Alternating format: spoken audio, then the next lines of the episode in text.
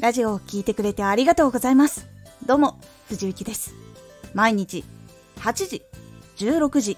19時に声優だった経験を活かして、初心者でも発信上級者になれる情報を発信しています。さて、今回は、ラジオの軸を考える時のコツ。これを最後まで聞いていただくと、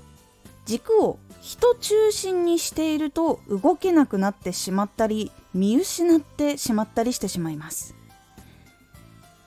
ラジオの軸を考えるコツ。どんな仕事でも人と仕事をするけれどあっちの話を聞くとこっちの人が納得できないしこっちの話を聞くとあっちの人が納得してもらえないというようなことがどこでもやっぱり起こってしまうからなんです。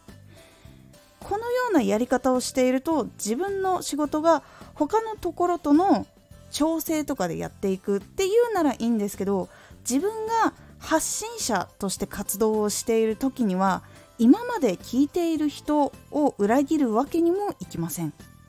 そうなった時に一番大事なのは自分の軸を自分をできるだけ中心に考えることになります。もしも軸がなかったっていう人は自分が楽しいと思ったことをやった時に自分がそれを聞いた時に楽しめるのかっていうのを軸にしたり情報系だったら自分が知らないで困っていた時の自分がこれを聞いたらどうだろうっていうことを軸にすると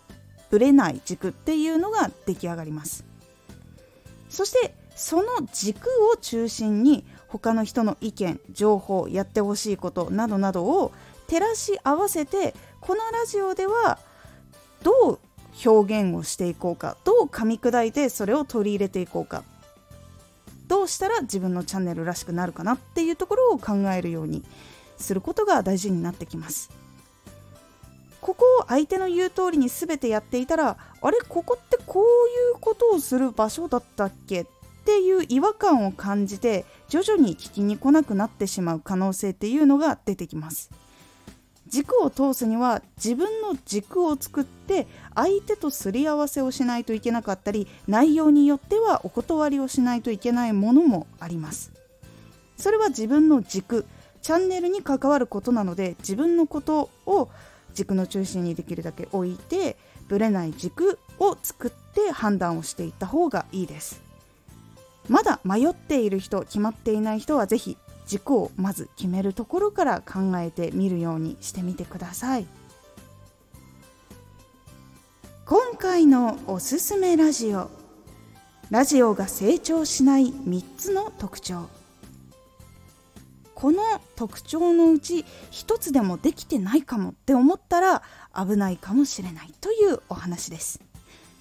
このラジオでは毎日8時16時19時に声優だった経験を生かして初心者でも発信上級者になれる情報を発信していますのでフォローしてお待ちください。次回のラジオは